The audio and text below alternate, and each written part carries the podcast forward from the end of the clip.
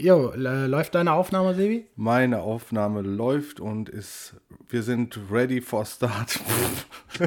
Won't Walk. Der Kitesurf, Wellenreit und Skateboard Podcast. Mit Sebi und Flo. Ja, moin und herzlich willkommen, liebe Leute. Wir sind mal wieder zusammengekommen, eine neue Won't Walk Podcast Folge aufzunehmen. Und heute hat bei uns mal wieder ein super spannender, interessanter und sehr, sehr netter Gast Platz genommen auf der Won't Walk Couch. Und zwar der Arne Schuber vom Kite Magazin, der Chefredakteur und Herausgeber. Moin Arne. Moin, äh, vielen Dank, dass ich auf eurer durch unglaublich bequemen digitalen Couch Platz nehmen darf. freut mich sehr. Moin Arne, grüß dich. Sehr schön. Moin Flo. Moin. Ja, ich hoffe, sie ist noch bequem, nachdem so viele Gäste ja in den letzten zwei Jahren Platz genommen haben. Und ja noch nicht so eine Mulde drin. Da ihr ja sehr viele unterschiedliche Gäste habt, gibt es noch keine richtigen Sitzmulden. Hättet ihr immer denselben, wäre es wahrscheinlich ein bisschen durchgesessen, aber so geht's noch. sehr gut. Sehr schön. Ja, Arne, dann die obligatorische Bitte, dich einfach mal kurz vorzustellen für unsere Gäste und Gästinnen, ähm, dass wir einen Eindruck bekommen, ja, wer denn auf der Couch Platz genommen hat. Äh, ja, gern. Also, mein Name ist Arne. Ich bin äh, 37 Jahre, jung oder alt, je nachdem, aus welcher Perspektive man das sehen möchte. Und äh, bin ja, Herausgeber, Chefredakteur und Eigentümer und auch irgendwie Mädchen für alles beim Kite-Magazin ähm, seit 2017. Ähm, wow. wow. Genau. Ja, okay. genau, aber das, das, das Magazin an sich gibt es ja schon viel, viel länger. Das ist, ist ja nicht meine Erfindung. Ähm, das ist jetzt, äh, wir werden gerade rund 20 Jahre alt. Ich muss mal nochmal genau aufs Datum schauen, aber so lange gibt es das Magazin auf jeden Fall schon und äh, wurde hm. gegründet äh, von einem Urgestein in der deutschen Surfjournalismus-Szene, der ähm, das sehr lange auch erfolgreich gemacht hat und dann aber irgendwann mit Blick aufs anstehende Rentenalter einen Nachfolger gesucht hatte. Ähm, und äh, ja, ich, ich, kannte ihn halt vorher schon, weil ich, weil ich vor dem Job halt im Marketing bei einem großen Kitesurf-Hersteller gearbeitet habe und äh, ganz, also ah. davor noch irgendwie in einer, in einer Kommunikationsbranche und, und PR-Beratung ähm, gemacht habe. Und ähm, ja, irgendwie waren wir dann zusammen auf einer Produktion in Ägypten mit noch so zwei, drei anderen Leuten, mit denen wir halt irgendwie viel zusammengearbeitet haben. Und äh, so am Ende von dem Trip kam dann am, abends nach nach dem dritten Bier an der Bar irgendwie das Thema so langsam raus, dass er sie, sich schon gerne irgendwie langsam mal in Rente verabschieden würde, aber halt dringend einen Nachfolger sucht. Und dann äh, wurde mir das quasi angeboten. Und dann habe ich äh, ja, relativ lange darüber nachgedacht, ähm, ob das eine sinnvolle Idee mhm. ist. Ähm, einerseits fand ich es natürlich sehr, sehr attraktiven Gedanken, halt generell ähm, selbstständig zu arbeiten. Auf der anderen Seite wusste ich jetzt auch nicht irgendwie, ob halt so ein, so ein, äh, so ein kleines Magazin halt irgendwie für mich die ausreichende Zukunftsperspektive bietet. Aber dann ja, haben wir ein halbes Jahr lang immer wieder halt in Zahlen reingeschaut, überlegt, wie das aussehen könnte, überlegt, wie eine Übergabe funktioniert, wie man das Ganze auch modernisieren kann, was ja auch ganz wichtig ist. Mhm. Ähm, und sind dann schließlich einig geworden, sodass ich ihm dann halt die, die Firma quasi dahinter komplett abgekauft habe. Und seitdem bin ich, äh, wie, wie heißt es so schön, geschäftsführender Gesellschafter ähm, und, und Chefredakteur, Herausgeber in, in, in Personalunion. Und genau, seit 2017 mache ich das. Ach krass. Und ähm, wie, viele, wie viele Leute arbeiten dann da mit dir, für dich? Ähm, ähm kann man das so sagen? Ganz, mein, ganz. Das, die Branche ist ja eher so mit, ja, mit Freelancern auch genau, besäumt. Ähm, ne? Das ist ganz unterschiedlich. Ähm, kannst du pro, pro Ausgabe auch nicht pauschal sagen. Natürlich habe ich ein Kernteam, äh, was auch größtenteils Freelancer sind. Also das sind so Leute wie, wie ein Grafiker, ähm, ein Lektor, äh, also der die ganzen Korrekturen macht. Dann machen wir nicht nur das Kite-Magazin, sondern auch seit zwei Jahren jetzt das Wingsurfers Magazin, also nur für, für, für den Wingsport. Da haben wir noch einen Chefredakteur, ähm, der, das, der das halt für uns mhm. macht. Und das ist halt so die, die ganz enge Crew. Und dann haben wir aber pro Ausgabe halt immer äh, verschiedene Fotografen, freie Journalisten, freie Redakteure, freie äh, ja, buntes Potpourri aus Freelancern, die halt ähm, Geschichten halt für uns produzieren und anliefern, weil ich, ich kann ja gar nicht selber immer und überall halt gleichzeitig sein. Ähm, Insofern sind wir da halt auf die, auf die Mitarbeit halt von, von ähm, ja, nicht nur Journalisten, aber auch generell Leuten, die, die in der Szene halt lange unterwegs sind und halt ein Händchen haben für Fotos machen, zum Schreiben und so weiter. Ähm, das müssen jetzt auch keine, keine Vollblut-Presseleute äh, sein in dem Sinne. Äh, mir geht es halt darum, dass wir dann halt irgendwie ja, vernünftige Leute haben, die Bock drauf haben und halt irgendwie gute Themen an den Start bringen. Hm, hm. Ja, wie schwer das ist, äh, haben wir selbst festgestellt, als wir unsere Homepage aufgebaut haben. Ja, das stimmt. Also das ist, du, du sagst das so, so äh, frei raus, irgendwie, wir brauchen da keine ausgebildeten Leute, aber Leute mit Ambitionen zum Schreiben ist halt schon echt, ähm, äh, ja, ich denke, das, das muss man auch können. Deswegen machen wir das gesprochen, damit wir nicht auf Kommaregeln und sowas achten müssen. das ist richtig, aber es ändert sich ja auch so ein bisschen, wie soll man sagen, die ganze der mediale Konsum, so, ne? Ähm, dass Leute mhm. halt jetzt irgendwie längere mhm. Texte schreiben oder aus meiner Perspektive auch, auch lesen, ähm, das, das muss man schon auch irgendwie ganz gezielt wollen, weil es natürlich immer einfacher ist, sich halt irgendwelche 10, 20, 30 sekündigen Reels anzugucken und dann mal schnell durchzuswipen. Das ist halt, ich will nicht sagen, dass da weniger Produktionsaufwand hintersteckt, wenn man das ordentlich macht, aber das ist halt eine ganz andere Form von, von Medien. Ne? Also wir sind da sicherlich eher die Oldschooligen, auch wenn wir halt ein Trendsportmagazin machen. Aber das ist ja, das ist ja ein guter Punkt. Wie sieht es denn da aus? Also gibt es da irgendwelche, also wie du schon gesagt hast, es ist ein Oldschool-Medium, aber es, es, hat ja seine Daseinsberechtigung, beziehungsweise wird noch konsumiert. Das kann ich aus eigener Erfahrung sagen, weil ich das tatsächlich abonniert habe und ähm, immer wieder gerne lese. Schön, freut mich. Ähm, auch dann, äh, wie du das gesagt hast, eben gezielt lese. Ne? Also es ist ja echt ein Potpourri an unterschiedlichen Dingen und auch unterschiedlichen Interessen innerhalb einer Ausgabe. Ähm, ist das was, wo du sagst, okay, das ist konstant, ich habe eine Leserschaft, die, die, das bestellt, abonniert, wie auch immer, ähm, hat? Oder nimmt das ab aufgrund dieses Verhaltens, was mhm. du gesagt hast, Insta, Reels, wie auch nee, immer? Also ich bin, ich bin Gott sei Dank in der komfortablen Situation, dass wir, wie soll man sagen, wir machen ja ein, ein, ein Liebhabermagazin für einen Nischensport je nischiger das Produkt ist und je nischiger die Zielgruppe, desto, desto treuer ist sie irgendwie auch, ist so ein bisschen meine, mein Gefühl. Also, da haben mhm. sicherlich äh, klassische Print- oder auch Digitalmedien, die jetzt halt irgendwie normalen newsbasierten Journalismus machen, die, die größeren Probleme, weil sich da die Mediennutzung noch viel krasser ändert. Aber ähm, wir sind ein Magazin, was halt alle zwei oder beziehungsweise zwei bis drei Monate rauskommt. Und das lesen Leute äh, aus unterschiedlichen Gründen, aber halt schon, schon sehr gezielt. Und wir haben Gott sei Dank einen sehr treuen Abonnentenstamm, ähm, mit denen ich halt auch sehr gut kalkulieren kann. So, äh, das, das ist für uns halt viel wert, dass wir halt die Leute direkt beschicken können. Ähm, sicherlich nimmt jetzt die, wie soll man sagen, die, die äh, Auflage, die wir halt über einen freien Handel verkaufen, also sprich über irgendwelche Tankstellen, Zeitschriften, Kioske und so weiter, äh, da nimmt es ein bisschen ab, wobei wir das mittlerweile sehr gut kompensieren können, weil wir halt viel, viel mehr digitale Leser haben. Ne? Also ähm, dadurch, dass wir halt das Ganze in einer, in einer App und in einem E-Paper halt irgendwie anbieten, ähm, haben wir in Summe eigentlich mhm. mehr Leser als, als vorher, bevor ich halt das übernommen habe, weil da gab es das digital noch nicht wirklich oder äh, so gut wie gar nicht. Ähm, mhm. Und mir ist es am Ende des Tages ja auch egal, ob der Leser das halt äh, gedruckt, äh, digital zum Swipen, zum Wischen, zum Klicken oder zum Blättern irgendwie bezieht. Hauptsache die Leute lesen es halt und finden es relevant. Ich selber bin irgendwie, obwohl ich jetzt auch noch nicht so fürchterlich alt bin, ähm, irgendwie sehr printaffin. Ich mag es einfach, äh, wenn, wenn, wenn man halt irgendwie so, so ein gedrucktes äh, Magazin auf dem Tisch hat und da durchblättern kann. Ich mag halt, wie Bilder auf Papier halt aussehen, wie sich das Ganze anfühlt. Und das ist einfach, ich lese auch nach wie vor noch gedruckte Tageszeitungen irgendwie, aber ich, ich verstehe auch jeden, der halt sagt, das ist mir zu viel Papier, ich will das irgendwie anders haben. Aber mhm. ich glaube so und auch was ich an Feedback bekomme, ähm, dass halt gerade in so, in so Trendsportarten oder Nischenbereichen, wo die Leute halt irgendwie sich sehr stark mit dem, mit dem Sport oder womit auch immer mit der, mit der Thematik identifizieren können, dass da halt gedruckte Magazine auch immer noch eine Daseinsberechtigung haben werden, weil die Leute es einfach geil finden, das im, im, Bus liegen zu haben oder von mir so auf dem Klo oder im, im Flieger oder was auch immer so. Ne? Ähm, das das äh, wird, schon, wird schon überdauern, denke ich.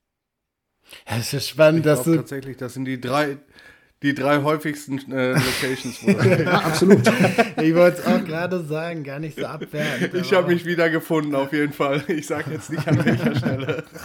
Aber was. Ich habe keinen Bulli und fliege nicht so häufig.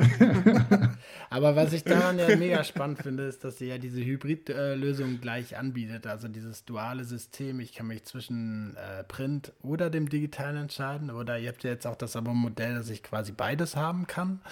Und mhm. das finde ich mega spannend in der Hinsicht, dass ich, wenn ich zu Hause bin, bevorzuge ich auch eigentlich Print. Finde auch Print ähm, ist irgendwie auch so, da nehme ich mir Zeit für, da konsumiere ich ganz anders, wie du es jetzt auch gerade schon äh, zu den anderen Sozialmedien ja beschrieben hast.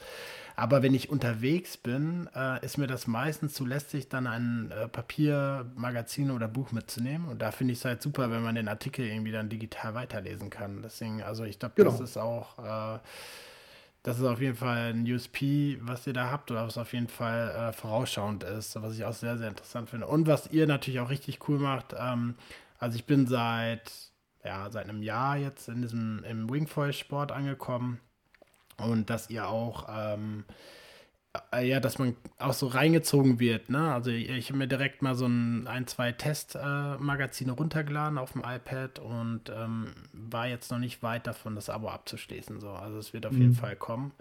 Äh, und das ist auch mega cool. Also es ähm, äh, ersetzt ja ein bisschen so dieses Stöbern im äh, Zeitungskiosk, was man ja auch gar nicht mehr macht. Früher war ich ganz oft im Zeitungskiosk und habe einfach nur mal angeteasert, mir ein paar Magazine angeguckt. Und digital geht das ja meistens nicht. Da gibt es ja dann irgendwie nur ja, irgendeine Beschreibung dazu. Und das finde ich auch richtig stark, dass ihr da schon so äh, Previews raushaut, dass man sich da Sachen schon äh, für begeistern kann. Deswegen, ähm, ja, also das kommt, kam bei mir sehr gut an, auf jeden Fall. Ähm, meine Frage ist äh, dahingehend, ich bin Wellenreiter und das hatte ich gerade mit Sebi auch schon. Warum sind so Kite-Magazine immer so mega technisch? Weil ähm, so ein Wellenreitmagazin, wenn ich jetzt, also ich habe jetzt gerade Surfers Journal hier, das ist auch so eigentlich das, so, ja, das zeitloseste Magazin im Wellenreiten, was man äh, kriegen kann, aber auch die Surfers oder auch Prime, ähm, die sind meistens eher mit Reiseberichten und mehr mit ähm, Emotionen beladen und gar nicht so mhm. viel Technik. Ähm, woran liegt das wohl? Also ist das so, weil die Kite-Szene einfach so schnelllebig ist, äh, hingehend der Technik? Oder äh, ist das auch finanziell, dass einfach die, die Marken sich auch positionieren mit den Produkten? Also es ist jetzt einfach nur mal so eine Interessenfrage. Ja, nee, äh, kann, kann ich nachvollziehen. Also ich würde mal ja. ganz pauschal sagen, gerade wenn du das in, in Relation zum Surfen sehen möchtest, ist Kiten ein, ein, ein unglaublich viel mehr technischer Sport als Surfen. So, ne? beim, mhm. beim Surfen hast du irgendwie einen, ein Brett, äh, eine Leash und eine, eine Boardshort oder vielleicht ein Neo an und ansonsten war es das auch mit Equipment. Ähm, mhm. natürlich kann, kann, man halt auch über Surfboard-Shapes halt irgendwie abendfüllend äh, diskutieren und halt irgendwie ganze Romane wahrscheinlich schreiben, aber ja, beim Kiten hast du einfach, ja. also beim Kiten hast du halt einfach viel mehr Equipment. Es, es mhm. tut sich, glaube ich, auch, ich lebe mich jetzt da vielleicht ein bisschen aus dem Fenster, weil ich im Surfsport oder im Surfen nicht so ganz so drin hänge wie im Kiten, logischerweise.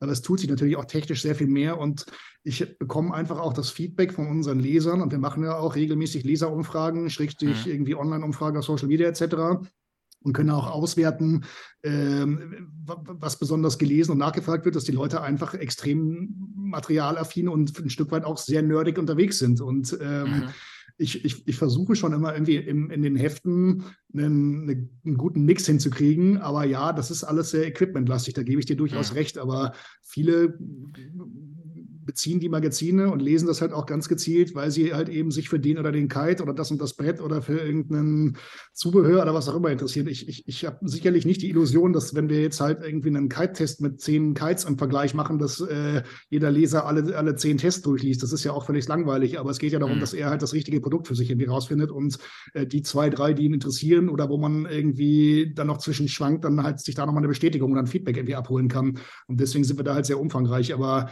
ja, die, die, wie soll man sagen, Surf-Magazin-Kultur ist da sicherlich sehr, sehr anders unterwegs und in Anführungszeichen lifestyleiger, als, als wir das mhm. sind. Aber ich glaube, mhm. unsere Zielgruppe ist auch ein bisschen anders. Und ich bekomme das ja auch mhm. international mit, wenn du halt mit Kollegen redest, die jetzt halt irgendwie auf anderen Märkten Magazine machen.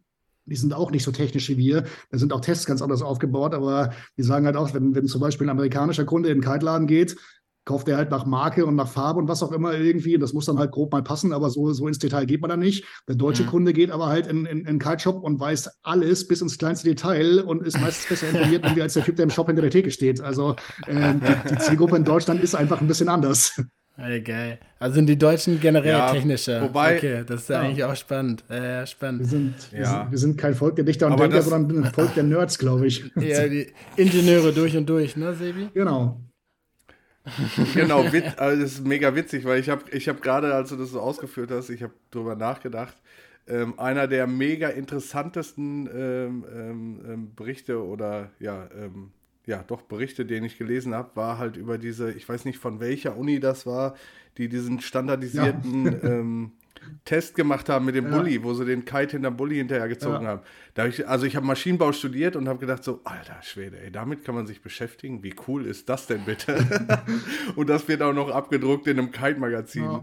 Und äh, das ist, das ist halt echt, das hat es halt auf die Spitze gebracht. So, ey, wir wollen einfach wissen, wo welche Zugkräfte oder Barhaltekräfte irgendwie wirken. Ähm, weil wir Deutsche sind und weil wir die Unis haben, die sowas. Ja, ich hatte tatsächlich auch mal damit geliebäugelt, dass wir mal irgendwie zumindest äh, ab und zu mal halt irgendwie unsere Testkites in diese Testreihen mit einbauen, aber das äh, haben wir relativ schnell wieder verworfen, weil viel zu aufwendig und auch viel zu teuer. Ja, und ist ja auch viel, viel weniger spektakulär. Ne? Also die Fotos von dem, ich glaube, das war auf so einem äh, verlassenen Flughafen ja, oder so, die Fotos, wenn der, wenn der Kite da hinterher fliegt, sind nicht so spektakulär, das, wie das wenn irgendeiner den fliegt. ne, aber das, ich kann das nachvollziehen, was Flo da sagt irgendwie. Also die, ähm, die Tests sind, nehmen einen Anteil im Magazin ein, aber ich finde tatsächlich die, ähm, gerade die Spotberichte und, ähm, und das, was jetzt auch noch ein bisschen mehr kommt, ähm, äh, mein Gefühl, ne? Einfach nur, kannst du ja vielleicht bestätigen oder vielleicht auch verneinen. Aber dieses Gossip-Ding ähm, macht das Ganze halt dann rund. Mhm. Also du hast halt so ein, so, ein, so ein Teil mit dem technischen Schnickschnack, ähm, hier ein Test und da ein Test und einen Überblick über alle Kites, über alle Boards und, und den, den, ähm, die neue Saison. Aber ich finde, also ich blätter dann immer so davor Gossip und dahinter coole Spots mhm. und äh, zum Beispiel das mit Sonja habe ich jetzt ähm, gestern gelesen, fand ich halt auch mega spannend. Ne? Sind halt es rundet das Ganze ab. Das ist schon, schon wirklich eine gute Sache. Absolut. Also das, ähm, sind auch alles Themen, die da, die da sicherlich reingehören. Und ähm, wie gesagt, es, ja. es, geht ja nicht nur um, um, Tests und Produktgeschichten. Also ich, ich weiß ja auch aus unseren eigenen Leserauswertungen oder, oder, oder Umfragen, dass die Leute halt in erster Linie äh, das Magazin kaufen oder lesen wegen Tests und wegen Reiseberichten oder Spotberichten. So, das sind so, das sind so die, wie soll man sagen, die beiden Filetstückchen ja. da drin. Alles andere, finde ich, gehört auch trotzdem ins Heft. Du brauchst irgendwie ein, ein gutes, spannendes Interview, äh, worum es auch immer es da geht. Äh, mhm. Du brauchst diesen, diese News da vorne drin und auch ein bisschen, wie du sagst, diesen, diese, diesen Gossip-Charakter und dann noch so mal kleine, kleine so Bits and Pieces, die man ein bisschen reinbauen kann, schöne Bilder. Also und, und dann mhm. geht es am Ende darum, wie soll man sagen, halt ein Heft zu komponieren, wo, wo sich jeder irgendwie wiederfindet, das natürlich gewisse Schwerpunkte hat, aber was halt auch für, für, für Langzeitleser und Abonnenten einfach auf Dauer nicht langweilig wird. Und das ist halt immer so ein bisschen die Schwierigkeit dahinter. Ja, wenn, wenn du das gewichten würdest, wie würdest du sagen? Also du hast gerade gesagt, okay, wir machen Umfragen und lesen oder lesen schon daraus, ähm, dass die Leute diese, diese Tests ähm, als, als ähm, lesenswert an, anmerken oder mhm. so. Ähm, wie viele Leute sagen, okay, ich kaufe das wegen der Tests und wie viel sagen, ich kaufe das wegen der Spot-Checks oder so? Also kann man das so äh, boah, ich eingrenzen oder sind es eigentlich beide? Die Zahlen nicht im Kopf, aber ähm, gut, das war, das war äh, im Prinzip Multiple Choice. Also du hast jetzt nicht nur die Leute, die halt sagen, ich kaufe das exklusiv mhm. nur wegen einem Thema, aber an Tests sind ich glaube, irgendwas um die 55, 60 Prozent mindestens interessiert. Ähm, Ach, an Reisen ein paar Prozent weniger und alles andere dann halt irgendwie hat dann ungefähr so 50 Prozent immer angegeben. Mhm. Ich finde das, find das vom Auswerten total spannend irgendwie, weil so, so dezidiert, äh, äh, ja, so ein Podcast oder so kannst halt, ja, müsste, müssten wir mal starten, Flo. wer wie viel, äh, wer was hören will. Ich finde, also das alleine finde ich schon, schon ja, super, super, interessant. Ist, ist absolut. Ähm, ich, wenn du jetzt. parallel nochmal, ihr könnt aber gerne weitermachen. Nicht, dass ich jetzt gerade Quatsch erzählt habe, aber ich muss gerade auf dem Rechner mal suchen, wo ich das habe. Ja, aber es ist super cool. Nee, äh, also das, ähm, ich finde es immer wieder interessant. Ähm, wenn du. Also ich, ich kann es noch genau sagen: Kite-Tests sind 65 Prozent, ja. Board-Tests sind 54 Prozent und äh, Reisen haben wir nochmal aufgeteilt, äh, sind 60 Prozent für Spots in Deutschland, 62 Prozent für, für Reisedestinationen in der EU und 27 Prozent für weltweit Fernreisen. Ach krass. Ach krass. Ja, aber das hätte ich auch so eingeschätzt, ja, ehrlich gesagt. Ja, ja. Ähm, ja, guter Hinweis mit den, mit den weltweiten Locations, die ihr ähm, getestet habt oder ausgewertet habt. Ähm, was ist denn für dich die, die absolute weltweit beste Location? Was ist deine Erfahrung? Hm, die Frage ist so ein bisschen, kannst du äquivalent setzen, was auch immer viele fragen, was ist denn der beste Kite? Also es ist immer die Frage, für was oder für wen. Ähm, wenn du jetzt, wenn du sagst, du willst Freestyle fahren, würde ich schon sagen, ist das wahrscheinlich Brasilien, je nachdem, so die ganzen Flachwasserlagunen, der konstante Wind, ähm, mhm. die Windausbeute, da zählt ja viel mit rein und auch so ein bisschen der Lifestyle. Ähm, Wenn es um Welle geht, äh, wäre das sicherlich eher was anderes. Da bist du dann halt eher bei so Destinationen wie äh, Mauritius, äh, Kapstadt, Kapverden, solche Sachen. Ähm, mhm. Aber das, mhm. das Beste ja, also die, Frage ist halt, was, was ist einem oder worauf legt man seinen Fokus beim Reisen? Geht es darum, möglichst viel Zeit auf dem Wasser zu verbringen?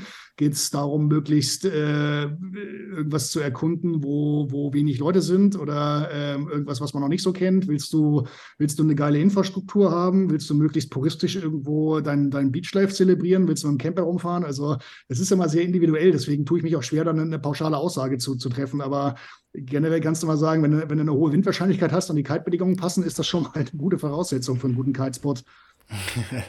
ja, stimmt, stimmt.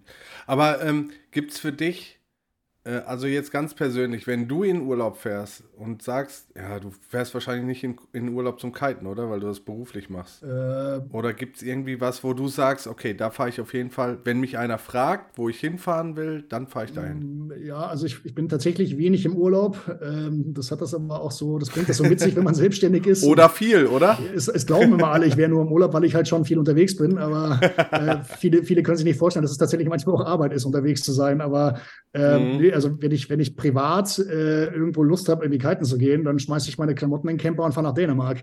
Ähm, da bin ich total gerne Aha. und ähm, weil ich bin, also persönlich, wenn ich, wenn ich halt mal Zeit habe, privat kiten zu gehen und äh, ne, mir eine Session aussuchen kann, irgendwie, wo ich halt nur aus Spaß und Freude, ohne irgendein Testgedöns oder ohne was anderes halt irgendwie fahren gehe, dann gehe ich halt gern Welle fahren. Da hast du ja bei uns mhm. äh, sowieso relativ überschaubare Möglichkeiten und dafür ist halt um Kolterwei die Ecke sicherlich im, im, nordeuropäischen Raum mit am sinnvollsten, aber auch was die Erreichbarkeit angeht.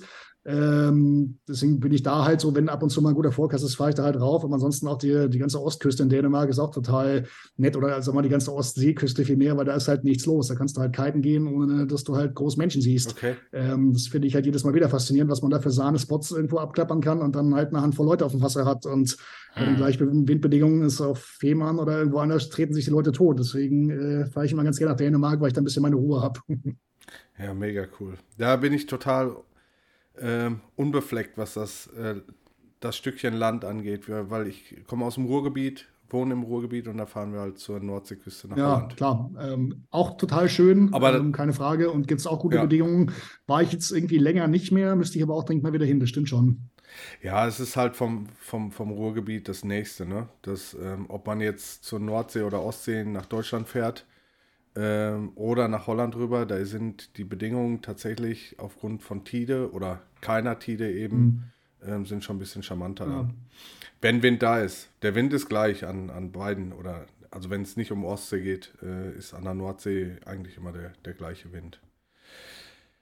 Flo, du hast noch äh, einen Punkt ähm, in Bezug auf Wingfoil, ne? Äh, ja, äh, dadurch, dass es jetzt ja meine neue äh, Passion geworden ist. Also, Super Überleitung. Nein, Quatsch. Ähm, ja, genau. Also ich glaube, äh, worauf du hinaus wolltest, Sebi, ist ja ähm, Wind, Wing, Kite ist ja nah beieinander ähm, und ihr bietet ja nicht nur das, hast du ja auch gerade eingangs schon gesagt, nicht nur das äh, Kite-Magazin an, sondern auch das Wing-Magazin. Äh, und ähm, wir hatten jetzt die Frage Kiten versus Wingfoilen. Ähm, da weiß ich jetzt gerade gar nicht genau, wo Sebi drauf hinaus will, ob es da schon Rivalitäten gibt oder ob das äh, vom Fun-Faktor her irgendwie unterschiedlich ist. Also, wenn du jetzt zwischen Kiten und Wingfoilen ähm, entscheiden müsstest, was würdest du jetzt momentan irgendwie präferieren? So, Gibt es das überhaupt oder ist das eher, dass du auch da sagst, ja, je nach Situation, also ist ja eh schon mal einmal, ja, die Windstärke ist ja schon mal ausschlaggebend, ob man jetzt Wingfoil oder kiten. Aber wenn man jetzt so gerade an der Schneide ist, wo man eigentlich auch kiten könnte, ähm, mhm. was würdest, wel, welches Material würdest du eher aufbauen? Würdest du dein 9 Quadratmeter Kite aufbauen oder dein 6 Quadratmeter Wing? Hängt, hängt tatsächlich, wie du schon richtig sagst, sehr von den Bedingungen ab. Ähm, Ich muss aber auch dazu sagen, ich bin beim Wing noch viel zu schlecht, als dass ich halt irgendwie mich in Bedingungen vorwagen könnte, die ich eigentlich mit diesem Sport halt irgendwie erreichen will, wo ich Wing auch als extrem geil mir vorstelle, schrägstrich weiß, dass das geil ist, ich bin auch noch nicht so weit. Ähm, jetzt irgendwo in, in, in kleinen Wellen, so, ne, wo halt irgendwie kein vernünftiger mhm. Swell ist, der sich vom Kiten nicht lohnt, ist Swing der Oberwahnsinn. Ähm, mhm. Nur bis, bis man da halt mal hinkommt, muss man halt ein bisschen üben. Äh, und das, das braucht halt eine Zeit lang. Und ich habe einfach zu wenig Zeit auf dem Wasser, ähm, weil ich halt irgendwie, ja, wenn, wenn ich irgendwo am Wasser bin, halt meistens irgendwo Testmaterial in der Hand habe und halt gucken muss, dass wir beim Kite-Magazin vorankommen. Was ah, auch ja, der Grund okay. ist, warum ich halt einen sehr, einen sehr, einen sehr kompetenten Kollegen habe, der das Wing-Magazin macht und da auch die ganze Testerei mit seinen Jungs halt übernimmt. Insofern bin ich beim, beim Wingsurfers-Magazin ähm, vor allem hinter den Kulissen aktiv. Ne? Ich kümmere mich darum, dass der Vertrieb funktioniert, dass das Marketing funktioniert, dass halt irgendwie die Kohle reinkommt, solche Sachen. Aber redaktionell mache ich da sehr, sehr wenig und bin da auch jetzt nicht der oberkompetenteste Mensch. Ich kenne mich im Kiten aus, Punkt. Ähm, aber ja, die, die Sportarten sind sind sicherlich artverwandt, wie du am Anfang halt gesagt hattest, oder, oder, oder um dir auf die Frage zurückzukommen, äh, so eine richtige Konkurrenz sehe ich da nicht. Das sind einfach zwei, zwei Sportarten, die sich wunderbar mhm. ergänzen und es auch genug Leute gibt, die, die beides machen und viele, die entweder vom, vom Windsurfen oder halt vom Kiten jetzt irgendwie auf Wing umgestiegen sind oder es als, als wie soll man sagen, neues, neues Spielzeug im Fuhrpark halt mit dazugenommen haben, weil es einfach nochmal Bedingungen abdeckt, die beim Kiten vielleicht dann nicht so geil sind. Ähm, mhm. Gerade was ich da gerade schon gesagt habe, also kleine Wellen ähm, oder, oder Spots, die halt irgendwie für, für, für Kiter entweder gesperrt sind, weil verboten oder was auch immer, oder halt schlecht erreichbar sind, du keinen Platz hast, einen Kite zu starten, ähm, hast du natürlich durch Wing noch mal viel, viel mehr Möglichkeiten. Und äh, das, das, das sehe ich absolut als, als äh, tolle Sportart an, die, die sich sicherlich auch langfristig etablieren wird ähm, oder eh schon etabliert hat, aber halt auch noch, auch noch wachsen kann und wird. Aber ich glaube jetzt nicht, dass es halt äh, zu Lasten von Kiten gehen wird, sondern eher, dass es halt immer mehr Leute gibt, die halt sagen, okay, wenn, wenn die Bedingungen so sind oder ich halt Lust drauf habe, dann dann äh, mache ich das, baue das eine auf und in anderen Bedingungen halt das andere. Also ich kenne ich kenn wenig äh, Leute, die halt Wingen gehen, die halt irgendwie bei Starkwind Bock haben, halt mit einem 2 oder 3 Quadratmeter Wingen halt da noch rauszugehen. Das äh, ist halt eher für den unteren ja. mittleren Windbereich für die meisten oder zumindest auf dem Einsteiger, Aufsteiger, Intermediate Niveau. Ähm, und sobald es richtig ballert, irgendwie gehen die halt auch kiten oder Wingsurfen oder irgendwas und ähm, im, im unteren Windbereich, also klar, da ist Wing jetzt äh, im Vergleich zu Kitefoilen, ach, kommt ein bisschen darauf an, wo, woher man kommt, aber ich finde, ich finde, äh, mit einem 7 Quadratmeter Wing, vielleicht stelle ich mich auch zu dusselig an und ich bin auch irgendwie kein, kein Leichtgewicht, ich tue mich da schwer, irgendwie ins Fahren zu kommen, da, da kann ich mit Kitefoil unter 10 Knoten deutlich mehr Spaß haben, aber es ist immer echt die Frage, welche Bedingungen, welcher Wind und was willst du machen? Mhm. Okay. Also ich muss sagen, für mich ist das gar nichts. Ja, du hast dem Ganzen zehn Minuten gegeben.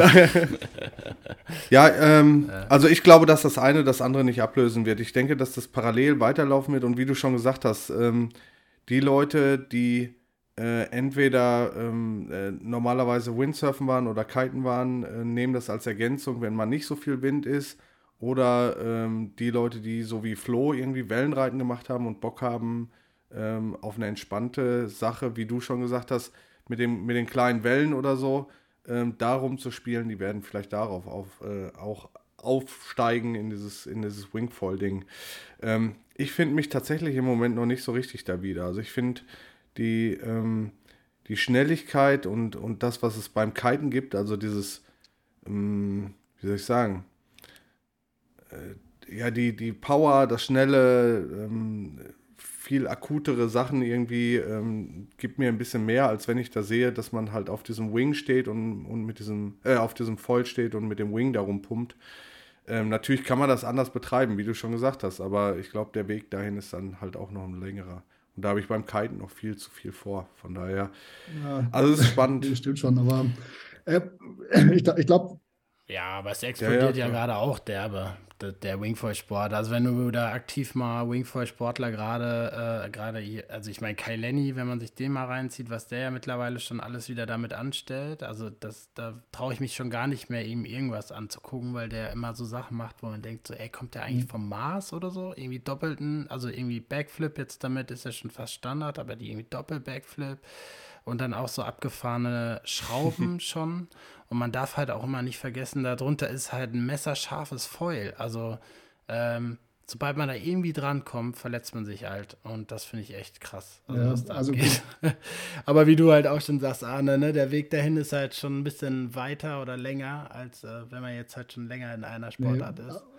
Ähm, Absolut, aber also, wie cool ist bitte Wavefoil, ne? Also egal ob jetzt mit Wing oder ohne. Ja, ja.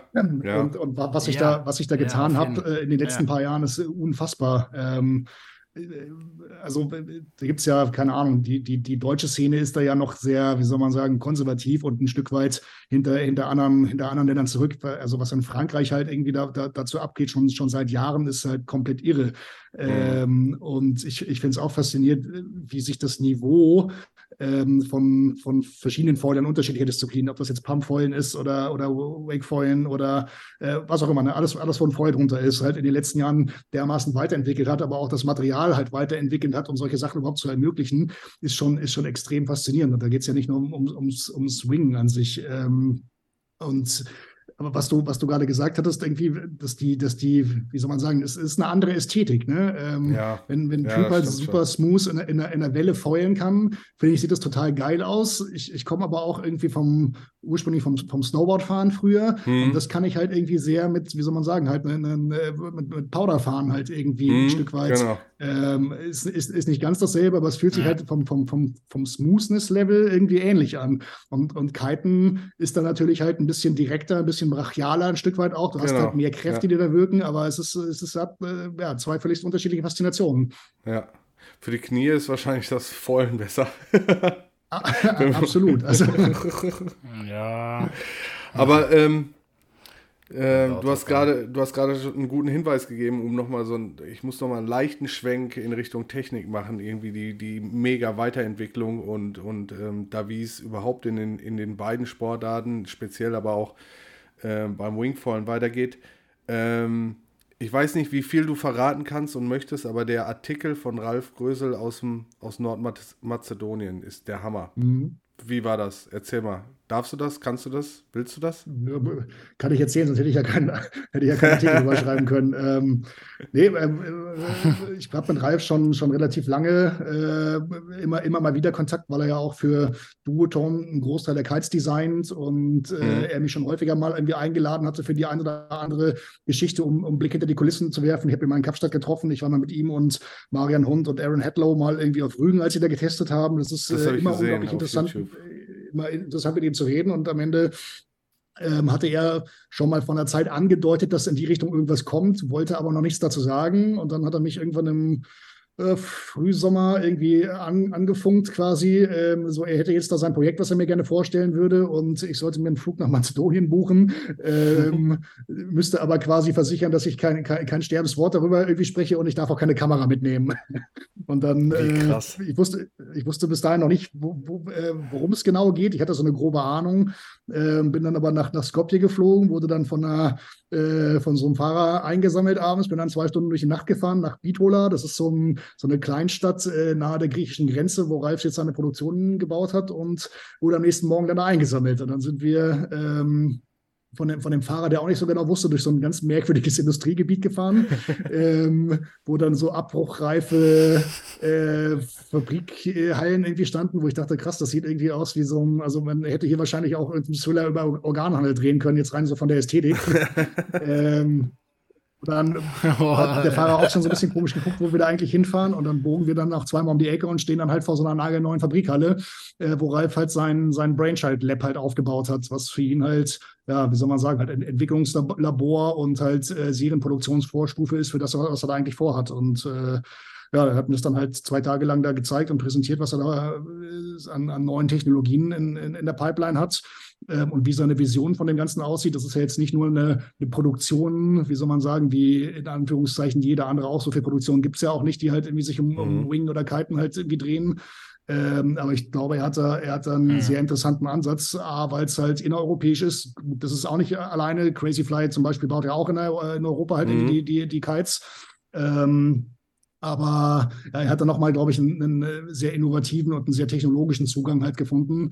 Ähm, mit, mit einer, in Anführungszeichen, also nicht in Anführungszeichen, aber mit einer nachhaltigeren. Also wir müssen uns, glaube ich, alle nichts vormachen, dass unser Sport äh, nicht, nicht super nachhaltig ist. Das Nachhaltigste wäre, wenn wir alle mit dem Arsch zu Hause bleiben würden und halt gar nicht aus Wasser gehen. Aber das ist ja illusorisch so. Aber ähm, ich, ich denke, die, die, die Maßnahmen, die er da trifft mit äh, in dem Sinne, dass, dass, die, dass die Produktion ähm, energiemäßig halt irgendwie neutral ausgeglichen ist, äh, dass die, die Schadstoffbelastung möglichst runtergefahren wird, äh, in dem Sinne, dass er ähm, keine gefärbten Stoffe, sondern halt nur bedruckte Stoffe nimmt, was halt viel Wasser spart, dass halt irgendwie mhm. Sachen recycelfähig sind oder auch äh, aus recycelten Materialien halt vermehrt gebaut werden. Das sind ganz, ganz viele Elemente, die ich halt irgendwie sehr spannend finde und wo ich dann auch dachte, das, das macht halt Sinn, da halt einen größeren Artikel drüber zu schreiben. Mhm. Aber das ähm, macht er in, in Eigenregie oder stecken da Firmen dahinter? Also ist es, ist es du hast gerade ange, angedeutet, dass er für Duotone ähm, ähm, Kites designt. Ähm, mhm. Die, diese, diese Brainchild-Geschichte ist aber seins, ne? Also das, das, das macht er schon genau. so. Also, ähm, ja, er hat auch den einen oder anderen Investor natürlich damit drin, weil das ja. Ganze halt kostspielig ist und äh, ja. so eine das Labor aufzubauen ist das eine, aber die eigentliche Produktion aufzubauen, die ja noch kommt, ist halt das andere. Ähm, genau, aber das ist, das ist sein Baby und ähm, ja, da gibt es auch den, den einen oder anderen Investor, der da halt irgendwie mit, mit äh, involviert ist. Ähm, aber die Idee ist ja ganz klar, dass er halt sagt, er will als OEM-Produzent, also OEM heißt, er baut quasi für andere Marken das Equipment. Und äh, wenn ja. ihr jetzt halt den, den, die, die Wing-Brand Won't Walk rausbringen wollt, könnt ihr theoretisch dann zu Ralf gehen und sagen, das sind unsere Designvorstellungen, kannst du uns das bauen? Und dann sagt er halt ja oder nein. Mhm. Mhm. Mega spannend. Mhm. Also ich, äh, wie gesagt, den, den Artikel auch ähm, verschlungen, weil ich das ähm, ja, leider kommt er kommt in, der in welcher Ausgabe ja, jetzt? In der aktuellen also oder? Den, den, in der aktuellen Ausgabe. Tatsächlich äh, einer der wenigen Artikel, die ich mal in, in beiden Magazinen bereitgetreten habe. Äh, den haben wir sowohl in der Wingsurfers Ausgabe als auch in der aktuellen Kite-Ausgabe halt gebracht. Ähm, weil ich dachte, die, hm. die, die Schnittmenge, auch wenn es natürlich erstmal um Wing-Produktion geht, aber es ist ja, auch wenn er, Ralf das jetzt nicht gesagt hat, dass er jetzt demnächst auch Kites bauen will, aber so wie Wings jetzt halt in Zukunft dann gebaut werden können, wird es zwangsläufig auch einen Impact haben, wie halt Kites in Zukunft gebaut werden. Ähm, so äh, gehe geh ich einfach sehr stark davon aus. Deswegen dachte ich, ist das halt für einen Kite-Leser auch, äh, Leser auch interessant. Deswegen ist der, ist der Artikel, auch wenn es eigentlich ja. um Wings geht, jetzt in beiden Heften drin. Ja, aber es ist ja immer wieder, es poppen ja immer wieder so mega spannende Entwicklungsdinger auf. Ne? Ich habe jetzt tatsächlich den Namen von dem Drakon vergessen, die, was vor zwei oder drei Jahren rauskam, dieses Hochfeste. Du hast es erwähnt Alula, in dem Artikel. Du? Wie heißt das? Alula. Alula? Ja, genau. Ja, genau. Ja.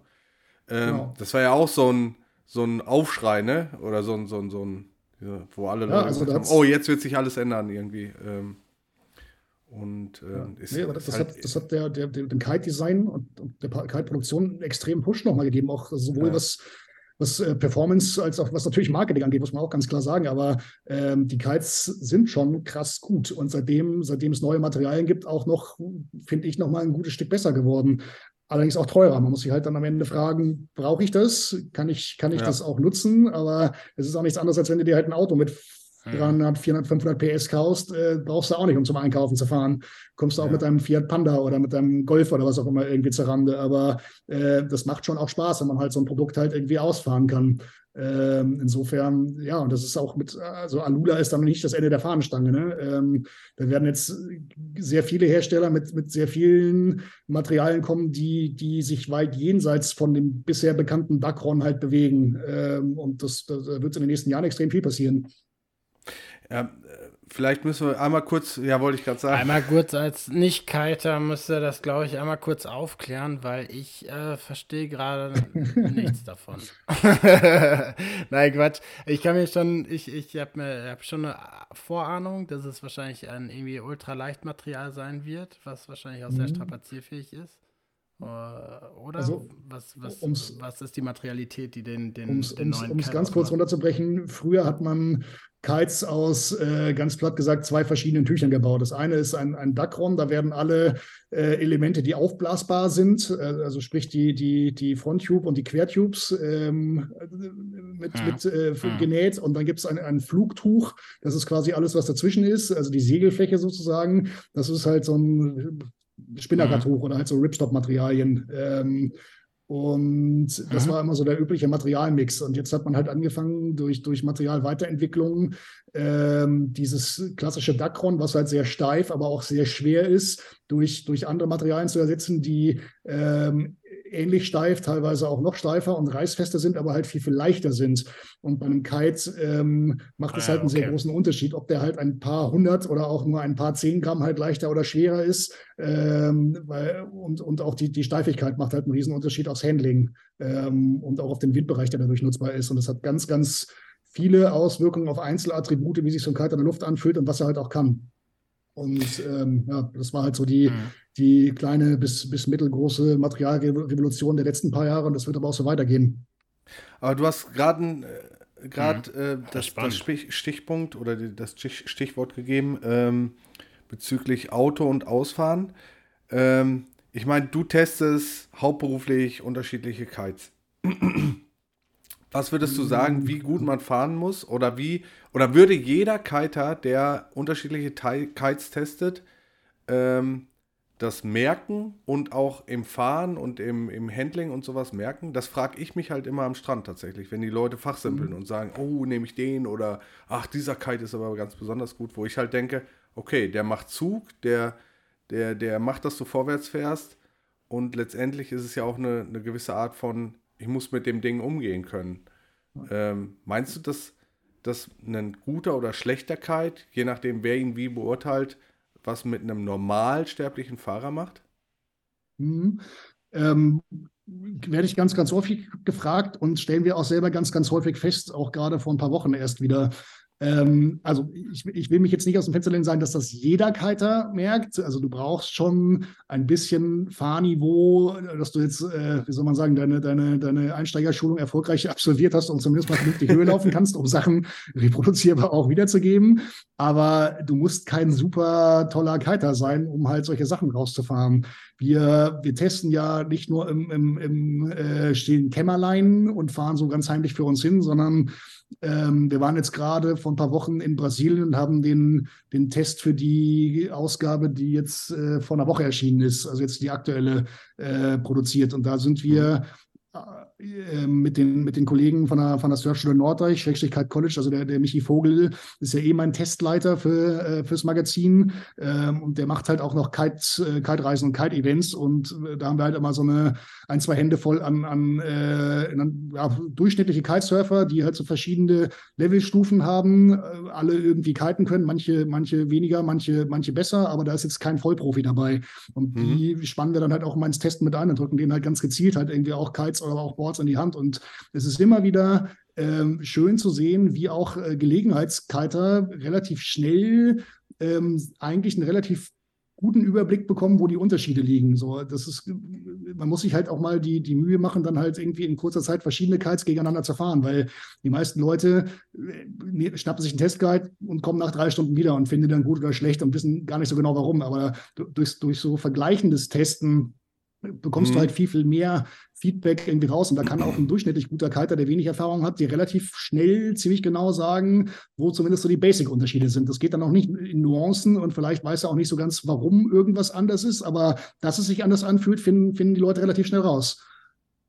Ja, also ähm, da, da, kann ich halt aus Erfahrung auch sprechen. Also wenn man zum Beispiel, ähm, ich bin klassisch, weiß ich nicht, in, ich habe 2010 angefangen, und äh, mein Kumpel hat mir gesagt, kauf dir einen Switchblade, da machst du nichts falsch.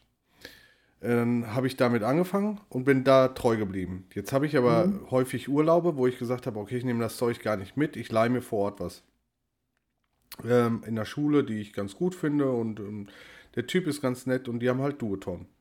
So, jetzt mhm. weiß ich, äh, und das merkst du sofort, allein Barfeeling, Haltekräfte und den ganzen Schnickschnack. Okay, super, merke ich auf dem Wasser kann ich mit beidem um. Ne? Die Frage ist halt immer, mhm. was macht das mit meinem Fahrkönnen, mit meinem Fortschritt oder sonst irgendwas? Das ist das, was ich mir, was ich mich immer frage. Also würde es Sinn machen zu switchen? Wer sagt mir das und wie kann ich das herausfinden, ähm, ob ein Switch zu einer anderen Marke, zu einem anderen Kite-Shape oder sonst irgendwas äh, Sinn machen würde. Weil das findest du ja in den Tests auch nicht wieder. Ne? Du, du, du hast ja im Grunde genommen einen Range an Tests, äh, an, an Kites in dem Test und sagst, okay, wir, wir suchen die gezielt aus und äh, die machen alle das Gleiche mit dir. Aber was ich mich immer wieder gefragt habe, ist, okay, macht es vielleicht Sinn, dass ich gar nicht, vielleicht, vielleicht will ich ja gar nicht so viel Freeride fahren, sondern hüpfen oder Wave fahren. Ähm, mhm. und, äh, und ist dann eine andere Marke vielleicht besser oder so. Ne? Das ist halt, sind ja. halt, ist halt eine krass komplexe Matrix eigentlich, die man dann aufbauen müsste für ja. sowas. Aber ähm, das ist halt schon was, was einen beschäftigt im Grunde genommen. Ja, nee, absolut. Aber genau deswegen versuchen wir ja auch unsere Tests äh, zu kategorisieren. So, also es mhm. gibt halt dann eine Testgruppe, die heißt, äh, wie jetzt aktuell Freeride Freestyle. Das sind, das sind Kites, die nicht alle unbedingt genau deckungsgleich sind, so vom Einsatzgebiet her, aber die zumindest von den, von den meisten Herstellern alle ähnlich eingeordnet werden. Ne? Ähm, dann gibt es eine Testgruppe, die heißt Wave, da ist es relativ klar. Äh, dann gibt es eine Testgruppe, die heißt, keine Ahnung, Leichtwind oder, oder Allround oder nur Freeride Big Air. Und ähm, wenn du mal so auf, auf verschiedene Hersteller-Websites guckst, steht da ja nicht immer nur ein, ein Kite-Name oder eine Modellbezeichnung, sondern meistens irgendwo auch ein Einsatzgebiet. So. Und du weißt mm, ja mhm, auch irgendwie, mm. dass jetzt, keine Ahnung, ein, ein mm. Core XR oder ein Rebel oder ein Stück weit auch ein Switchblade irgendwie eher für Freeride Big Air halt irgendwie einsortiert ja, wird. Und so versuchen wir dann natürlich auch die Kites, die in diesem Segment an, angesiedelt sind, ähm, dann halt auch in einer Testgruppe gegeneinander zu vergleichen und versuchen das halt, also es macht ja keinen Sinn, einen, einen, einen Freeride Big Air Kite mit einem Wave Kite zu vergleichen. Ähm, weil die Kites komplett unterschiedliche Charakteristika ja. haben und auch unterschiedliche Schwerpunkte. Ne? Die sollen ja, sollen ja anders funktionieren und auch andere, andere ähm, Einsatzbereiche abdecken. Welcher, welcher Kite oder wie soll man sagen, welche Marke oder wie auch immer für dich dann halt die richtige ist, hängt ja vor allem mal davon ab, wo, wo du halt mit deinem Kiten halt hin möchtest. Ähm, und das ist eine Entscheidung, die jeder für sich selber beantworten ja. will. Wir, wir, sagen auch ja. bei jedem Test, es bringt nichts, mhm. nur diese, diese Testnoten, die wir da unten immer angeben, halt zusammenzurechnen und dann sagen, okay, der hat die meisten Punkte, das muss der beste Kite sein. Das muss nicht für dich der beste Kite sein. Ähm, ja. wenn, du, wenn du jetzt halt sagst, irgendwie, du willst halt bei bei Freeride Freestyle vor allem viel ausgehakt springen, brauchst du halt einen Kite, der viel Pop hat, viel Slack hat, ruhig in der Hand liegt, eine Bombenflugstabilität hat, aber das ist vielleicht nicht der Kite, mit dem du am besten Höhe laufen kannst. So. Und das muss man ein bisschen gewichten, was man, was man halt mehr tun möchte. Mhm. Ähm, aber man, also um, um da so ein bisschen äh, einen, einen, Überblick, was so, was so Trendthemen angeht, reinzubringen, dieses Segment der, der Allround-Kites, gerade so für Leute, die sich in Anführungszeichen nicht entscheiden können, wird, wird, schon, immer, wird schon immer größer und immer stärker. Und früher wurde, wurde halt auch im, im Marketing oder in der Kommunikation der, der Kite-Hersteller häufig versucht, alles Mögliche als eierlegende Wollmilchsau zu verkaufen, mhm. hat aber vielfach nicht funktioniert. Ähm, aber mittlerweile gibt es dann doch schon Kites im Markt, die, zumindest würde ich sagen, dieses Prädikat guter Allround-Kite, mit dem du wirklich alles machen kannst, auch ernsthaft verdienen. Also da gibt es schon Sachen, wo du halt sagst, dann kann ich mit in die Welle gehen und das fühlt sich nicht scheiße an. Dann kann ich mit Fäulen gehen, da habe ich einen großen Windbereich und ich kann auch trotzdem mal mich irgendwie bei 25, 30, 40 Knoten mit richtig rausballern und hoch springen gehen. Das mhm. funktioniert schon. Also auch das gibt es. Das, was ich mich halt immer frage, ist, ähm, merkt der Typ, also in dem Falle ich, ähm, in der Welle oder beim Waken oder was weiß ich überhaupt, dass der Kite dafür gar nicht ausgelegt ist, wenn er damit anfängt. Ne? Also ja. ich bin halt so selten auf dem Wasser, dass ich immer mhm. im Grunde genommen immer wieder von Null starte und sage, okay, heute nimmst du dir den Trick vor oder heute nimmst du, äh, versuchst du dies und das. Ähm, das heißt, diese Schritte sind sehr, sehr klein bei mir, weil ich nicht so, so viel Wasserzeit habe. Ähm, die mhm. Frage ist aber, äh, wäre mit einer vernünftigen Beratung, und die Frage brauchst du mir nicht beantworten, weil eigentlich kann ich sie mir geben, äh, wenn ich mal mit einem Kite-Lehrer sprechen würde oder so, äh, mit einer Beratung und zu sagen, irgendwie so, ja, pass auf, da will ich hin, das sind meine Ideen, die ich noch habe, äh, würde wahrscheinlich der nächstbeste Kite-Lehrer die Hände über dem Kopf zusammenschlagen und sagen, ja, ey, da, da ist der Kite einfach nicht für ausgelegt. Oder da würdest du viel schneller, viel, viel bessere ähm, ähm, ähm Verbesserungen spüren, wenn du den Kite switchen würdest oder das Board oder sonst ja, irgendwas. Ja. Und das ist halt echt der, spannend, ne? Der, der, zweite Teil deiner Aussage ist sicherlich richtig, weil ähm, ist, also du kannst, wenn du gut kiten kannst und dir jetzt auch nicht halt irgendwie in die Hose scheißt, äh, mit, mit sehr vielen Kites ziemlich viel machen. Du kannst auch irgendwie mit irgendeinem Hochleister oder mit irgendwelchen C-Kites auch in die Welle gehen. Das haben die Leute früher auch gemacht. Da gab es halt gar mhm. nichts anderes. Und da gab es auch schon Leute, die extrem krasses Zeug gemacht mhm. haben mit Kites, die aus heutiger Sicht Schrott sind. Ne? Das funktioniert alles. ja. ähm, und auch irgendwie, was früher schon im Freestyle gefahren wurde, ähm, hat, auch irgendwie, äh, würde man heute so auch nicht mehr machen, aber das geht schon alles. Und äh, du kannst auch mit deinem Racekite irgendwie auch, äh, keine Ahnung, irgendwie eine Welle fahren. Du kannst auch mit einem Wavekite irgendwie hochspringen und Kite springen. So. Aber wie du, wie du richtig sagst, es gibt halt Sachen, womit, mit denen du dir das Leben einfacher machst. Und gerade wenn es um ähm, so Basics geht, wie eingehakt hochspringen, und das ist ja auch das, was ähm, bestimmt 90 Prozent der Leute am Kiten fasziniert oder warum sie auch mit Kiten irgendwie anfangen, weil das halt geil aussieht, wenn da, man da halt so mühelos mal eben sich ein paar Meter in die Luft schießt. Ähm, da gibt es halt sehr wohl Unterschiede, welche Kites einfacher und, und, und, und schöner zu springen sind im Vergleich zu anderen. Ähm, mhm. Und das, das merkst du ganz extrem, wenn du dann halt äh, auch bei so, einem, bei, bei Test äh, die Kites durchwechselst oder auch irgendwelchen Endverbrauchern die in die Hand drückst und die plötzlich äh, bei der gleichen Windgeschwindigkeit, mit dem gleichen Board, bei den gleichen Bedingungen plötzlich zwei, zwei drei Meter höher springen irgendwie und äh, einfach weil der Kite anders geschnitten ist und anders funktioniert. Und das äh, ja. ist definitiv ein Unterschied. Und das mühelos machen, ne? ohne dass sie sich irgendwie, ein, irgendwie anstrengen müssen oder sonst irgendwas. Das ist echt, genau. echt abgefahren. Sebi, du musst einfach mal zu so einem Testevent, glaube ich. Ich einfach mal ruhig durchtesten ja, den ganzen Tag. Oder. Also ich kann mir, ich kann mir das auch gut vorstellen. Also ich kenne das vom Wellenreiten, da gibt es jetzt nicht so viele Faktoren. Ja, da gibt es auch einige Faktoren, die das beeinflussen. natürlich die, die, das Volumen des Brettes, ne? aber äh, auch die Form des Brettes beeinflusst das natürlich auch sehr. Und da ist ja der Anfängerfehler auf jeden Fall der, muss ich mich selber auch äh, selbst an die Nase fassen, dass man äh, viel zu früh auf ein kleines Brett geht ähm, und dadurch natürlich nicht so viel Spaß hat. Natürlich, man surft halt dann auch Wellen, aber man bekommt halt in der Session dann nicht zehn Wellen, wie mit einem Longboard mit viel Volumen. Äh, dafür dann nur zwei und dann fällt man wahrscheinlich auch noch rein, weil man das Brett gar nicht richtig surfen kann. So ähnlich stelle ich es mir eigentlich beim Kiten auch vor. Wenn man natürlich einen sehr zickigen Kite hat oder einen äh, sehr anstrengenden Kite hat, den man vielleicht für seine Manöver gar nicht so benutzen kann, da ist natürlich der Fortschritt wahrscheinlich auch nicht so schnell, genau. wie das sonst, ja, ja wie, wie einem das gewünscht deswegen, ist. Ne? Deswegen kannst du auch. Genau. Ähm, aber ich kenne die Frage auf jeden Fall auch aus dem, aus dem Bereich Finnen, so, weil das interessiert mich beim Wellenreiten halt auch stark. Das ist nämlich auch so ein Thema, wo auch jeder sagt, ja, als als Intermediate Surfer merkt man doch keinen Unterschied. Und ähm, tatsächlich gibt es aber auch derbe Unterschiede. Äh, und man merkt das dann äh, natürlich erst ab einem gewissen Niveau. Ähm, aber da, äh, das, das, das Schlüsselerlebnis hatte ich nämlich jetzt letzte Woche oder vorletzte Woche erst, dass ich äh, mal von einer größeren auf eine etwas kleinere Finne gegangen bin, dann noch von, äh, sag ich mal, so einem Kunststoff äh, gemischt zu Carbon und das war ein komplett anderes Gefühl auf dem Brett.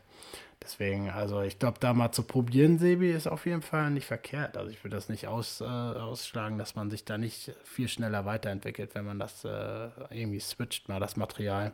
Aber es ist natürlich immer sehr kostspielig beim Kiten. Sei denn, es gibt so ja, Tests. Das, das ist richtig, wobei mittlerweile kann man ja auch äh, in, einem, in, einem, relativ sich schnell drehenden Gebrauchtmarkt halt auch einen Schirm gebraucht gut verkaufen oder sich auch einen gebrauchten neuen kaufen, wenn man sich jetzt nicht irgendwie alles neu kaufen will, also neu, neu abladen.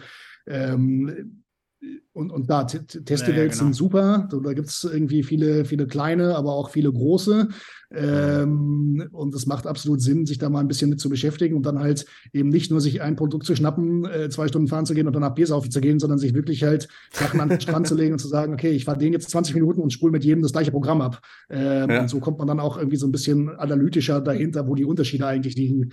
Ähm, das vielleicht auch ein bisschen einordnen irgendwie. Mhm. Und äh, das, ist, das ist unglaublich interessant. Da muss man jetzt auch, wie gesagt, kein, kein Kite-Profi zu sein. Äh, ich, ich, schätze mal, dass äh, 60, 70 Prozent von, der, von den Sachen, die wir da irgendwie in dem Test halt irgendwie äh, schreiben und, und, und, und, für uns rausfahren, kriegt, kriegt äh, Otto Normalkiter auch locker relativ schnell rausgefahren. Und die, die Feinheiten und die Nuancen, das ist dann halt Erfahrung, das ist dann halt auch viel Vergleichsarbeit und ähm, mhm.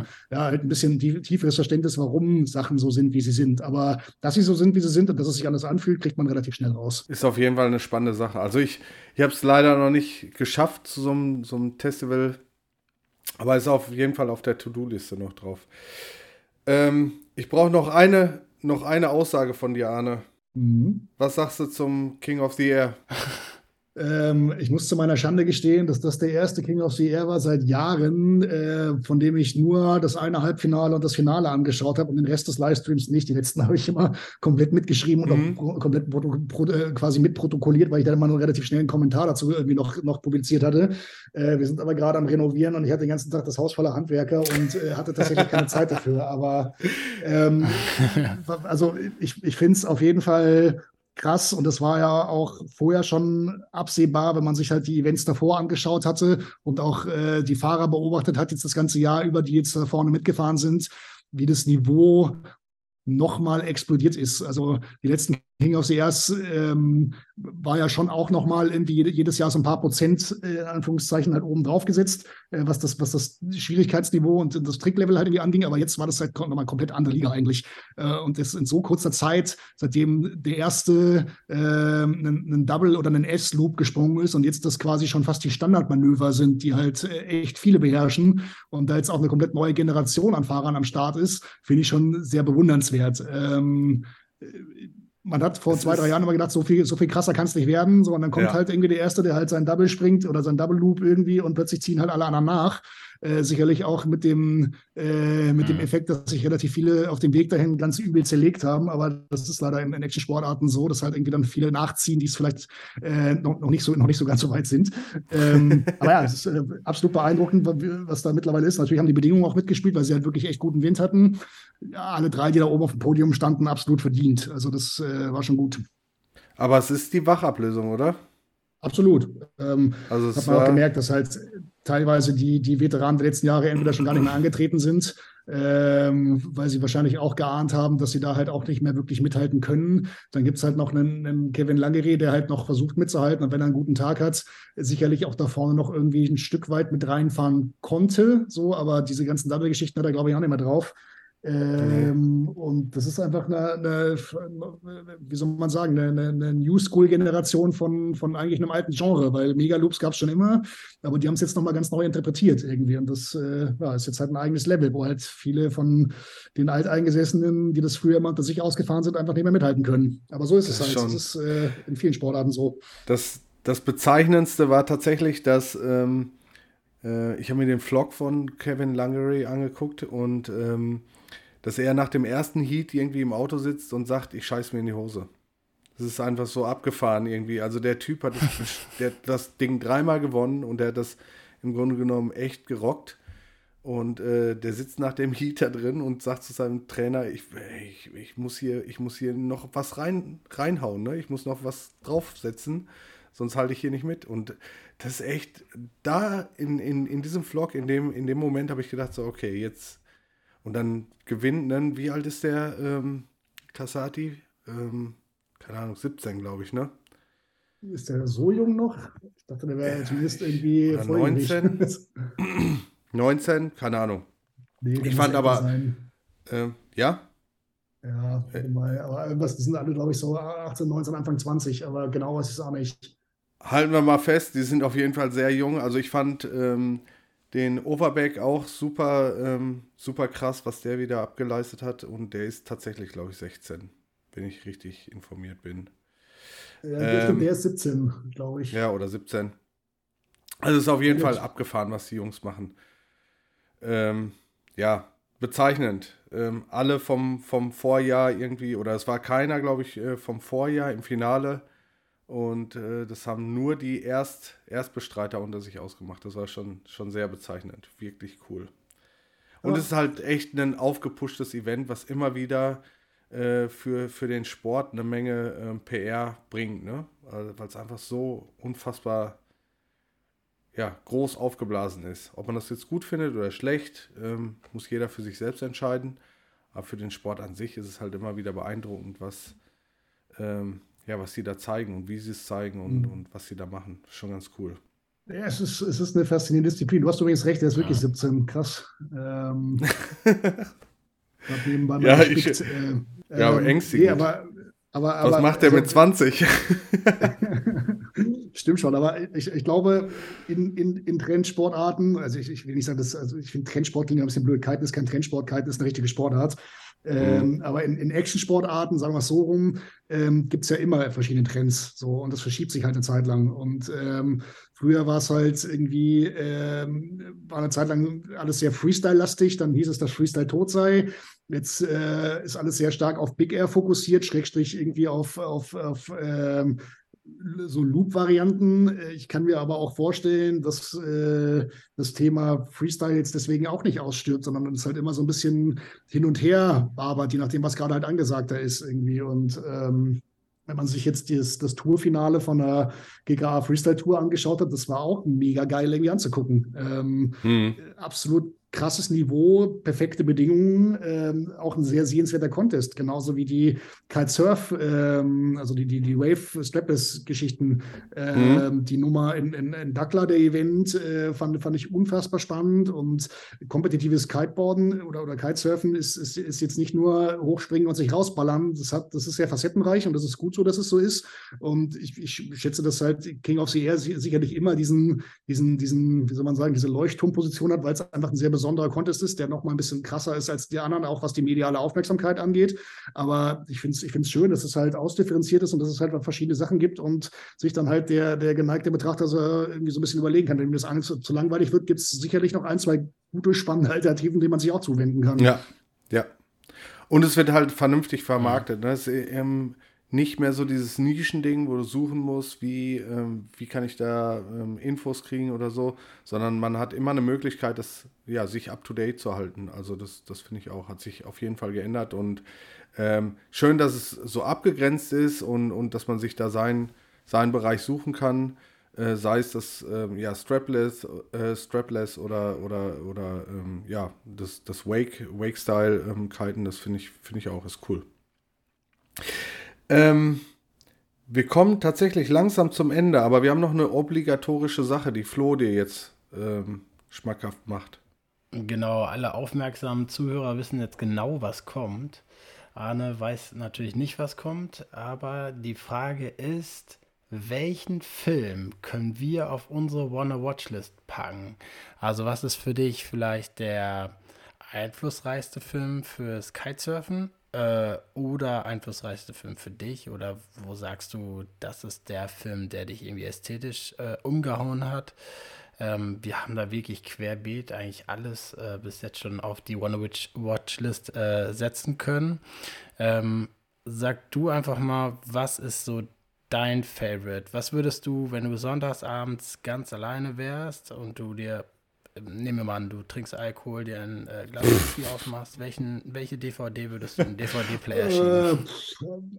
Äh, jetzt muss ich kurz überlegen. Ähm, also wenn es um, um Kite- oder Wassersport-lastige Filme gehen soll, sind es im Prinzip zwei Sachen. Ähm, es, es, gibt beim Kiten ganz viele, unglaublich viele geile Videos von vor ganz vielen Jahren, die sehr nischig sind, was ich vorhin auch schon mal ganz kurz angerissen hatte, wo, wo Leute extreme Sachen mit Material gemacht haben, was sich heute wahrscheinlich niemand mehr trauen würde, was ich aber unglaublich beeindruckend finde. Aber ähm, wenn man jetzt halt sagt, man will sich mal so einen klassischen Kite-Film reinziehen, der auch sehr gut und sehr aufwendig produziert ist und jetzt auch ein bisschen aktueller ist, dann wäre das sicherlich Chapter One. So die Kiter, also ich glaube, jeder, der Kiter hat diesen Film schon mal irgendwie gesehen. Das ist äh, eine extrem teure Produktion und ja. ist halt irgendwie ein sehr ästhetisch gemachter Kite-Porno mit ein bisschen, äh, mit ein bisschen dokumentarischem Charakter, aber stellt, glaube ich, diesen Sport in Summe ganz gut da. Deswegen, also ihr seid ja jetzt nicht nur ein Podcast für Kiter, aber jeder, der halt äh, Bock hat, sich einen geilen Film reinzuziehen und so ein bisschen zu verstehen, was, was Kiten ausmacht, was die unterschiedlichen Disziplinen sind, was so ein bisschen die Köpfe dahinter sind,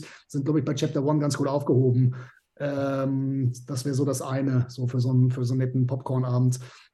Das andere ist gar nicht so sehr ein Kite-Film, aber ist so der aktuellste Film, der mir irgendwie hängen geblieben ist. Und zwar ist es die Doku von oder über Robbie Nash, ähm, The Longest Wave. Ah, okay. ob, ob, ihr den gesehen habt, aber fand ich, fand ich tatsächlich, nee, sehr, fand ich tatsächlich sehr sehenswert, weil klar, jedes Kind oder auch jeder Erwachsene kennt irgendwie Robbie Nash und es ist immer total faszinierend, wenn du ähm, bei irgendeinem Event oder bei einem Meeting von Nash irgendwo, wo er selber auch präsent ist, halt irgendwie am Strand stehst und die Leute Schlange stehen, um Fotos mit ihm zu machen oder, oder, oder, oder ähm, Autogramme zu kriegen. Der Typ hat einfach eine unglaubliche Strahlkraft. Irgendwie ist aber auch ein total geiler und super sympathischer und total netter Kerl. Ähm, du hast nur halt immer irgendwie von, von ihm, wenn er in seinem Business Speech Boy Modus ist, halt immer dieses, diese Hängeloose-Grinse und halt irgendwie.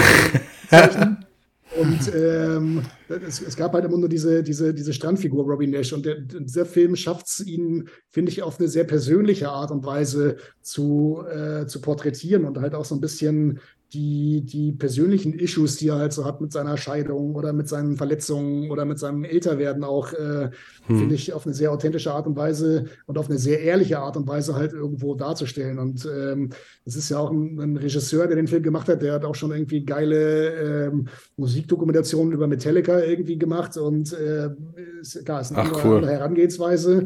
Und der, der eigentliche Plot von dem Film finde ich irgendwie auch relativ beknackt. So. Also natürlich sucht er halt nach der längsten Welle und hat da jetzt halt so drei, vier Trips, die er halt dann irgendwie ansetzt, um halt irgendwie eine möglichst lange Welle zu fahren. Aber darum geht es gar nicht so sehr. Aber wenn man sich halt für die Person Robbie Nash irgendwie interessiert und für seine Historie und was er halt alles vor Erfolge hat und dann auch diese, diese, diese persönlichen Issues da halt mal so ein bisschen ehrlich mit beleuchtet äh, und, und die, die eigentliche Story von dem Film ein bisschen außer Acht lässt, das ist ein sehr sehenswerter Film.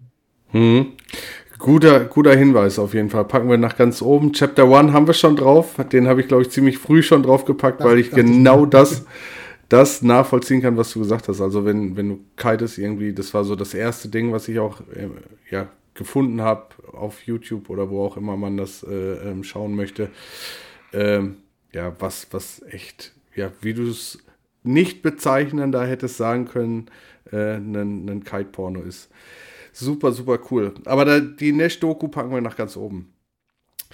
Ähm, ja, das war es tatsächlich schon. Wir haben ähm, ja, locker eine Stunde gequatscht. War mega spannend, super interessant, Arne. Ähm, alles, was du uns ja, erzählen konntest. Und ähm, ich würde jetzt einfach mal das ähm, Outro anmachen, Flo. Ich lasse das jetzt einfach mal laufen. Und ähm, kann mich nur recht herzlich bedanken, Arne, dass das, äh, dass das geklappt hat, dass wir dich hier in unserem Podcast haben durften. Ähm, vielen, vielen Dank dafür. Sehr Und, gerne. Ähm, hoffe, wir sehen uns vielleicht mal am Wasser. Ja, unbedingt. Also, ähm, also hat, hat, mir auch großen Spaß gemacht, war cool mit euch zu plaudern. Ähm, wünsche euch weiterhin ganz viel Erfolg mit dem Format. Ich denke, ihr macht das sehr gut und finde es auch cool, dass es sich nicht nur um Kiten dreht, sondern halt ihr verschiedene Sportarten beleuchtet. Ähm, und ähm, ja, macht das, macht das so weiter und würde mich freuen, wenn man sich irgendwo mal am Wasser sieht. Dankeschön. Ja, auf jeden Fall. Oder beim nächsten Testevent, ne, Sebi? Ja, ich, äh, ich muss das mal einplanen. Wo, wo würdest du sagen, ist so das, das familiärste? Ich brauche nicht unbedingt St. Peter-Ording 8 Millionen Leute. Was würdest nee, du sagen, Arne? Was ist das ähm, Beste? Das, das, also, wie soll man sagen, das, das familiärste, wo du aber auch sehr viele Hersteller hast, ähm, Im deutschsprachigen Raum finde ich immer irgendwie, es, es hängt in Höhe in Cuxhaven. Äh, das ist halt immer Saisonende, da sind aber noch mal alle. Das ist irgendwie auch mit einem, mit einem Contest kombiniert, der aber jetzt nicht so Bier ernst genommen wird, weil da jeder mitfahren kann. Aber das Festival ist trotzdem immer ganz gut besetzt. Und wenn Wind ist, ähm, ist das total nett und feiern kannst du da auch ganz gut. Also das ist immer ein lustiges Event zum Saisonabschluss. Und Leute, wenn ihr noch nicht wisst, was ihr zu Weihnachten verschenken wollt, kitemagazin.de, oh. da könnt ihr Abos verschenken. äh, und ja, ich überlege gerade auch, ob ich mir das nicht selber schenke sogar. so Aber sonst schenke ich es dir. oder, oder Sebi schenkt es mir. Nee, aber hat äh, super viel Spaß gemacht, Arne. Vielen Dank für den Einblick in, das, in die Welt des Kite-Magazins. War auf jeden Fall super interessant. Und wir konnten dir auch wieder ein, zwei Backstories ja äh, entlocken. Das hat auch wieder mega Spaß gemacht. Ich wünsche dir und deinem äh, Team auf jeden Fall frohe Weihnachten und eine schöne Weihnachtszeit. Und äh, unseren Zuhörern ähm, wünsche ich auch alles Gute. Ja, genau. Oder hören wir uns dieses Jahr noch, Sebi? Nee, ich denke, die Ausgabe hier kommt äh, pünktlich unter den Baum. Dann können die Leute genau. rein kiten, rein skaten oder rein surfen, wie sie es wollen, ins neue Jahr. Und ähm, genau. ein Hinweis bitte noch, ihr könnt uns gerne abonnieren, egal wo, bei Spotify, ähm, iTunes, bei Apple Podcasts, äh, wo auch immer ihr das wollt. Oder ähm, Instagram. Instagram sind wir auch richtig fleißig unterwegs. Wir, wir reißen uns zusammen, da auch mal was reinzuschicken. Ansonsten wünsche ich euch natürlich auch ein frohes Fest. Arne, dir und deinem Team alles Gute. Vielen Dank. Ähm, viel, viel Erfolg auch in Zukunft. Einen treuen Abonnenten habt ihr definitiv. Ich äh, überzeuge den Flo auch noch Und dann habt ihr je einen. Einen fürs Wingfoil-Magazin und einen fürs Kite-Magazin. Also, müssen wir, müssen wir Flo nur noch erklären, dass es auch Sinn macht, sich an sein, sein kleines Waveboard auch nochmal ein Kite oben dran zu hängen. Dann kriegt er nämlich noch ja, genau. Ja, vielleicht kriegt er, vielleicht kriegt er mich irgendwann dann, mal. dann hassen dich zwar alle, alle, alle Wellenreitkumpels, aber du hast mehr Spaß auf dem Wasser. ja, richtig. Also so. ich, wahrscheinlich wird die Scheidung eingereicht, aber ähm, sonst, ja, es wird wahrscheinlich schon gehen. nee, cool, Jungs. In dem Vielen Sinn. Dank. War mir eine Freude. Macht's Schönen gut. Abend. Frohe Weihnachten. Bis dann. Dankeschön. Bis denn. Ciao, ciao.